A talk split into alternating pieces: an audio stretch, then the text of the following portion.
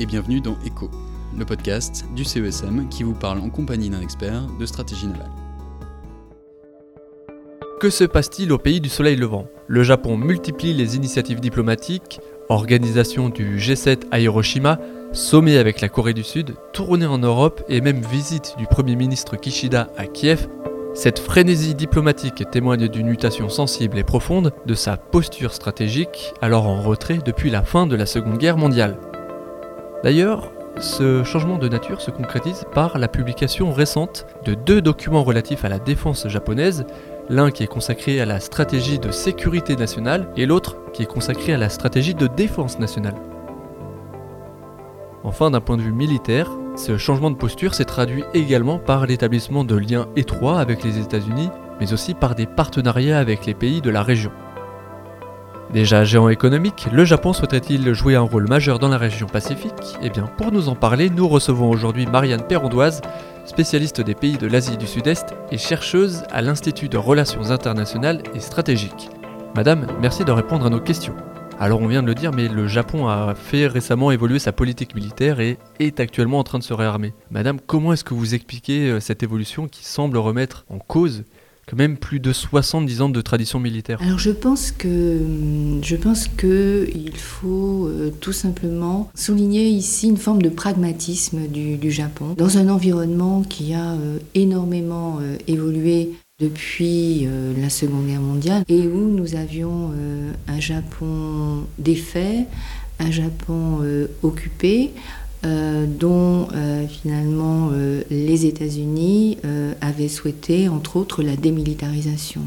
Euh, cependant, euh, tout en souhaitant euh, cette démilitarisation, les États-Unis souhaitaient également que le Japon ait des moyens minimums pour se, pour se défendre, ont offert leur, assistance, leur assistance militaire en, échange de cette condition, ce qui a entraîné le prépositionnement de forces militaires américaines d'ailleurs au sein de l'archipel. Et euh, en fait, ce, pragmatisme euh, du, Japon, c'est à la fois un mélange de réalisme,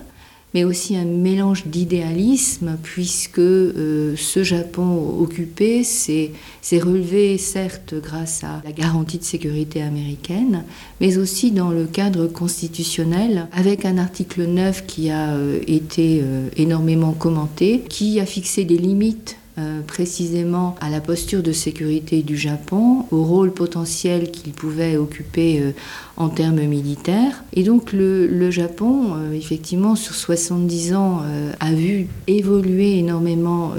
la situation régionale et la situation d'ailleurs internationale, et a su s'adapter dans le cadre d'une alliance qui a énormément évolué, dans la mesure où un besoin s'est créé. il s'agit d'un traité d'alliance mutuelle, et donc dans ce cadre-là, euh, les États-Unis attendaient du Japon qu'ils aient des moyens, euh, je dirais, euh, crédibles pour éventuellement les, soutenir et pour éventuellement participer au partage du fardeau d'une façon, d'une façon plus active. Donc il, y a eu ce, jeu qui s'est créé où le Japon a su finalement faire avec ces normes que l'on qualifie d'antimilitaristes ou de, de, pacifistes, a su quand même développer sa, sa posture militaire, a su,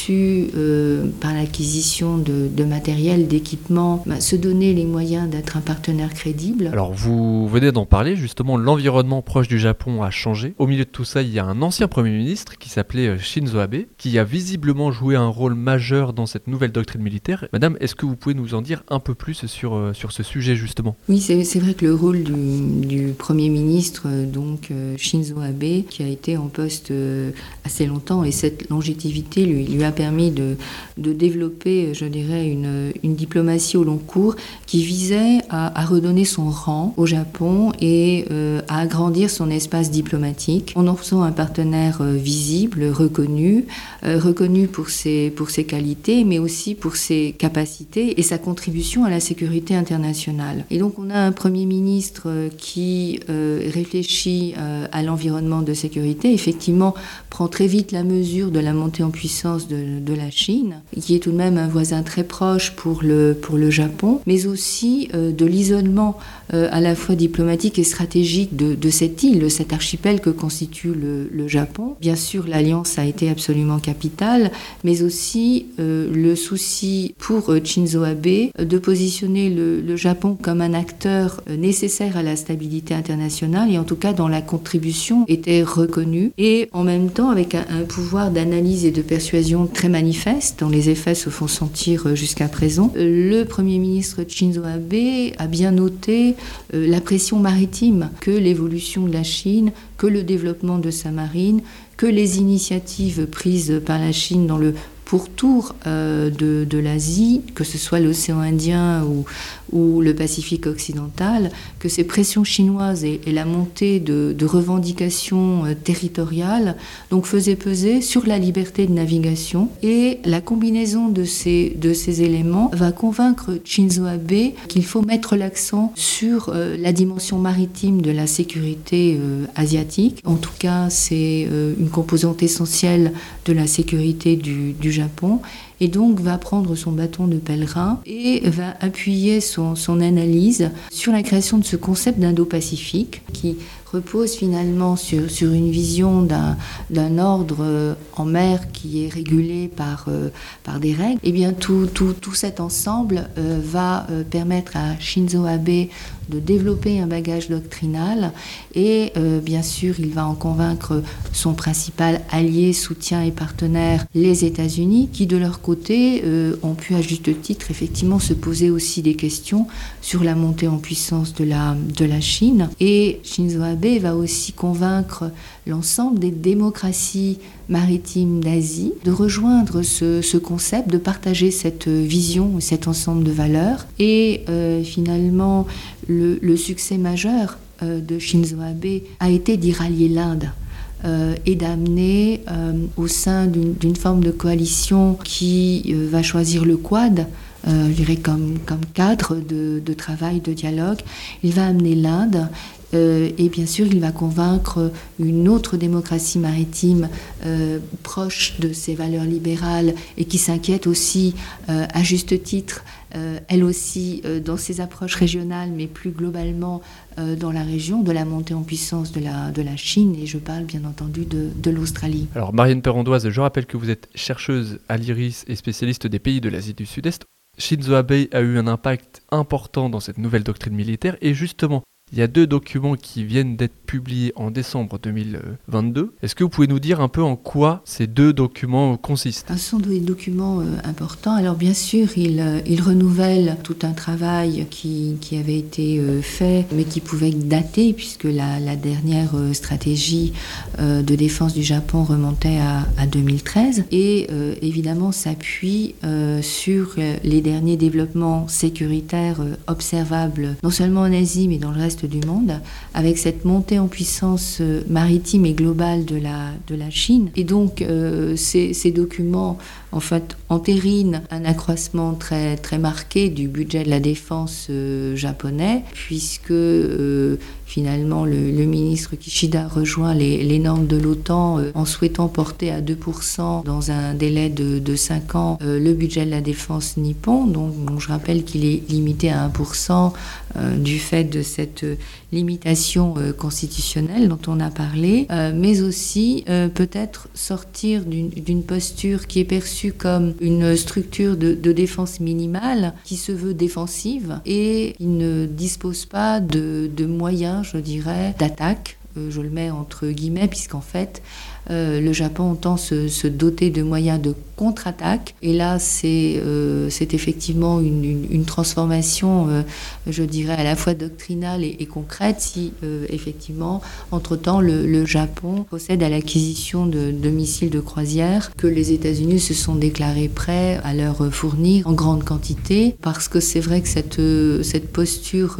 japonaise s'est toujours présentée comme étant défensive. On a des forces d'autodéfense, on n'a pas d'armement euh, offensif, on ne souhaite pas avoir de, porte-avions par exemple. Les sous-marins sont à, propulsion, euh, propulsion classique, euh, bien sûr armés de missiles, mais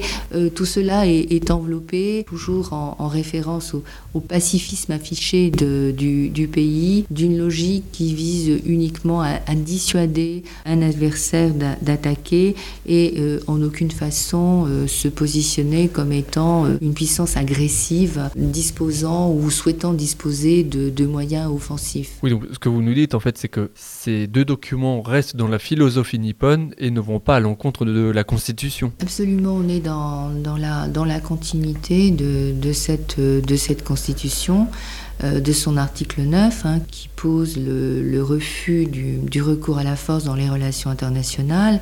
euh, qui pose notamment qu'il ne sera jamais entretenu de, forces armées. Euh, donc ce sont bel et bien des forces de défense, n'est pas stricto sensu ce que nous on appelle une armée de défense nationale. Donc la terminologie, elle est, importante. Et au besoin, le, Japon, dans ses déclarations, le Premier ministre Kishida, le ministre de la Défense, a bien précisé qu'il n'y aurait pas de frappe préemptive, que euh, la défense antimissile, euh, qui est un, pilier essentiel de, la défense du Japon contre la Corée du Nord, contre la montée euh, en gamme ou les stratégies anti-accès de la Chine, sont pensés comme étant des, outils de, défense. On est dans une logique de capacité de défense minimale. Donc toute cette phraséologie, elle, reste très très présente. Euh, mais il y a quand même une inquiétude euh, autour des, capacités, euh, je dirais, de coercition chinoise autour des Senkaku que vous avez mentionné, avec effectivement non seulement une marine chinoise, mais des gardes-côtes qui se montrent de plus en plus présents, qui se livrent à des incursions euh, dans les eaux territoriales de, l'archipel et qui euh, effectivement épuisent les, capacités euh, des gardes-côtes japonais. Et il y a la crainte finalement d'initiatives qui seraient plus agressives, avec peut-être une opération de, de débarquement sur les îles les plus éloignées de l'archipel se trouve précisément euh, à très peu de distance euh, du détroit de, de Taïwan, qui est une zone que le Japon désormais considère avec une certaine inquiétude parce que ce qu'a réalisé le Japon, c'est que euh, en cas de crise dans le détroit de Taïwan, où la Chine se, montre, je dirais, très agressive, eh bien le, Japon euh, serait géographiquement, ne pourrait pas détourner les yeux et serait, euh, serait concerné. justement, à la limite, ça va nous servir de transition, mais en cas de conflit ouvert, comment se positionne le Japon? En fait, il y a un élément très, très important euh, dans, la logique euh, du, Japon qui est la loyauté d'alliés et le soutien euh, qu'il peut, qu'il pourrait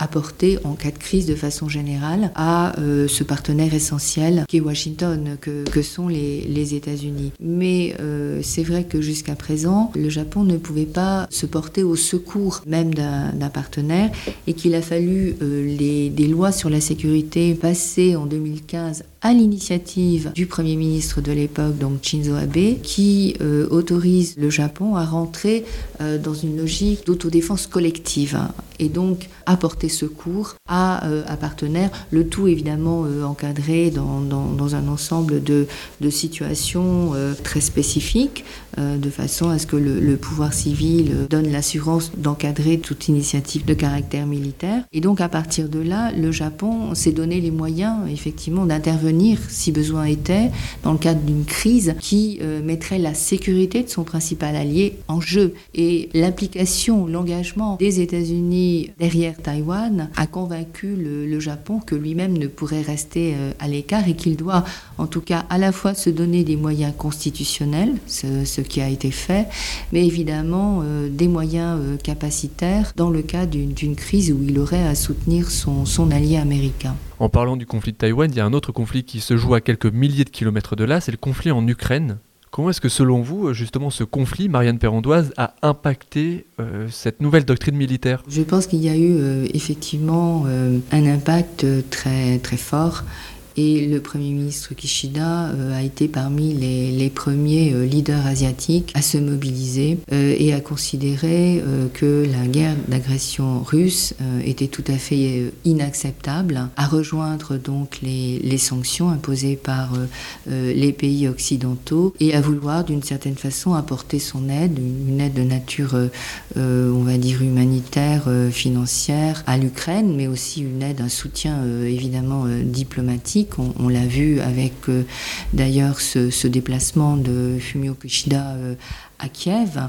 et euh, encore euh, récemment euh, avec l'invitation faite au président Zelensky de participer au sommet du G7 à Hiroshima. Et donc ce coup de force russe, c'est effectivement la négation de, de, cet ordre international régi par les règles qui est à la base de cette conception indo-pacifique et de façon générale qui est à la base de la vision japonaise quant à la sécurité internationale. Donc il y a une stabilité qui est, qui garantie par la Convention de San Francisco, par euh, tout un ensemble de régulations. Et ce coup de force russe, c'est effectivement la négation de tout ce en quoi le, le Japon euh, croit et euh, ce que craint euh, évidemment le Japon, c'est que cet exemple russe n'enhardisse la Chine à reproduire finalement un scénario d'agression, euh, libère la Chine d'un certain nombre peut-être d'hésitations vis-à-vis de la façon dont elle voudrait au fond récupérer Taïwan qu'elle estime faire partie de, son territoire et sur laquelle elle estime avoir une légitimité. Et donc on est, on est bien là dans une prise de conscience d'une instabilité internationale où finalement le, coup de force ne doit pas être accepté par un certain nombre de pays, qu'il s'agit de, coordonner pour euh, euh, mettre fin à cette agression. Mais le Premier ministre Kishida a bien vu qu'un certain nombre de, pays euh, n'étaient pas enclins à suivre les sanctions. Et donc il, est important à ses yeux, je dirais, de soutenir les puissances occidentales qui représentent un ensemble de valeurs auxquelles adhère le Japon. Et en cela, euh, c'est vrai que la situation euh, en Ukraine a euh, un impact que le Premier ministre Kishida a perçu extrêmement rapidement, non seulement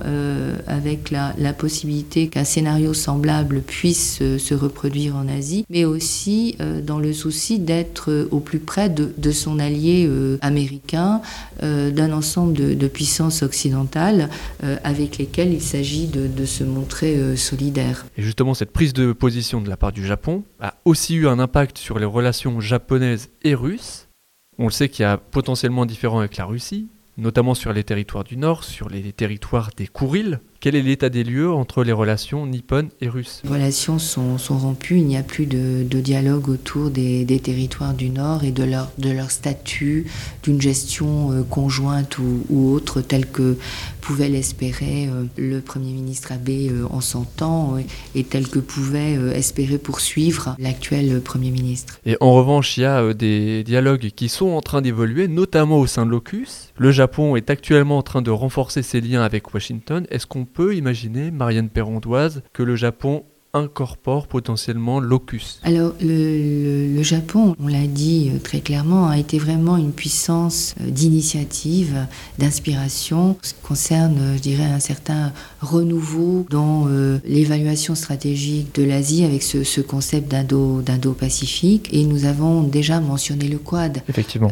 que le Premier ministre Shinzo Abe, encore lui, a contribué à, revitaliser et en tout cas dont il a fait un mécanisme, une plateforme de dialogue qui se veut euh, inclusive et euh, qui souhaite, euh, je dirais, attirer un certain nombre de pays de façon à prendre un certain nombre d'initiatives, que ce soit dans le domaine de, de la sécurité dans le domaine de la construction d'infrastructures, dans le domaine de la production de vaccins. Il s'agit d'en faire euh, une structure euh, de coopération euh, ouverte à, tous. Et parallèlement à cette structure qui, est très ouverte et qui a vocation à attirer le, plus de partenaires possible, vous avez ce partenariat de coopération beaucoup plus étroit, beaucoup plus ciblé qu'est l'OCUS, qui non seulement effectivement veut mettre en œuvre, en tout cas répondre aux besoins australiens en matière de, sous-marins, mais également développer une coopération de nature plus, plus technologique dans des domaines très ciblés comme euh, la robotique, l'intelligence artificielle, les semi-conducteurs d'ailleurs, euh, tout un ensemble de technologies de pointe dont les, États-Unis euh, entendent garder, je dirais, la maîtrise face aux avancées de la Chine et aux capacités énormes que la Chine peut, peut mettre en, en matière de recherche et développement. Et donc c'est vrai que le Japon euh, possède la maîtrise d'un certain nombre de ses, de ses capacités qu'il pourrait mettre à la disposition donc, des États-Unis dans le cadre peut-être d'un format qui, qui, ressemblerait à un Ocus Plus, mais qui lui permettrait lui aussi de bénéficier de, de ces échanges et de ces, de ces avancées, notamment d'échanges en matière de renseignement. Et c'est vrai qu'on peut peut-être euh, imaginer euh, que l'ambition du Japon est de, de conserver aussi son statut de partenaire privilégié des États-Unis. Comme le Royaume-Uni là avec les États-Unis. Absolument. Et donc il y a euh, peut-être une forme de, jalousie ou de, souci de, de, ne pas se, se, laisser distancer et de mettre à disposition d'un partenaire euh, essentiel des capacités euh, en matière de technologie de pointe que le Japon possède, que la Corée du Sud possède, que Taïwan possède. Et ça devient évidemment extrêmement intéressant et ça, ça explique aussi ce soutien et, la nature euh, de l'engagement aussi euh, américain dans, la protection de, Taïwan et dans le maintien d'une forme de, statu quo dans le détroit de, Taïwan, même si le, terme statu quo paraît euh, désormais euh,